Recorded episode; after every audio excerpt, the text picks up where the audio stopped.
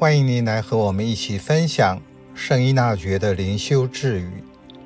二月十七日，其实是私下说的事，也要说得像在昭告天下一样。您如何看待聊天、闲聊，或是正式谈话、公开声明？说话真的是一门学问。说的是否得体，因此造成的结果，又是另一件重要的课题。我对自己说的话负责任吗？基本上，这是本体和运用二者之间的关系。本体是我的真我，活出真我，就要忠于自己。说话是运用，我对自己说的话要负责任，就是我讲的话是可以验证的，因为有可能会被传出去。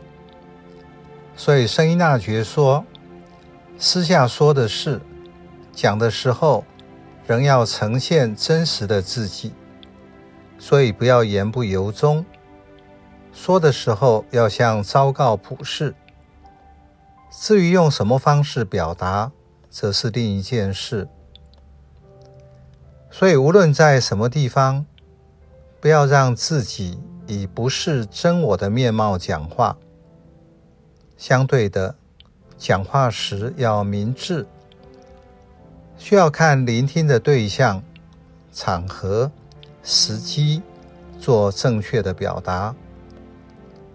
一方面不让自己。见人说人话，见鬼说鬼话。另外一方面，也不是什么东西都要说出来，自己内心要透明，不要作假，就不会失掉自己。耶稣提醒门徒们要谨防法利赛人的虚伪，宣讲时要勇敢。路加福音十二章记载，他说。没有遮掩的事，将来不被揭露的；也没有隐藏的事，将来不被知道的。因此，你们在暗处所说的，将来也必要在明处被人听见；在内室附耳所说的，将来必要在屋顶上张扬出来。有生命意义的话语。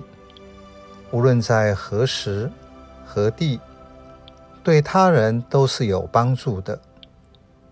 核心在于真实。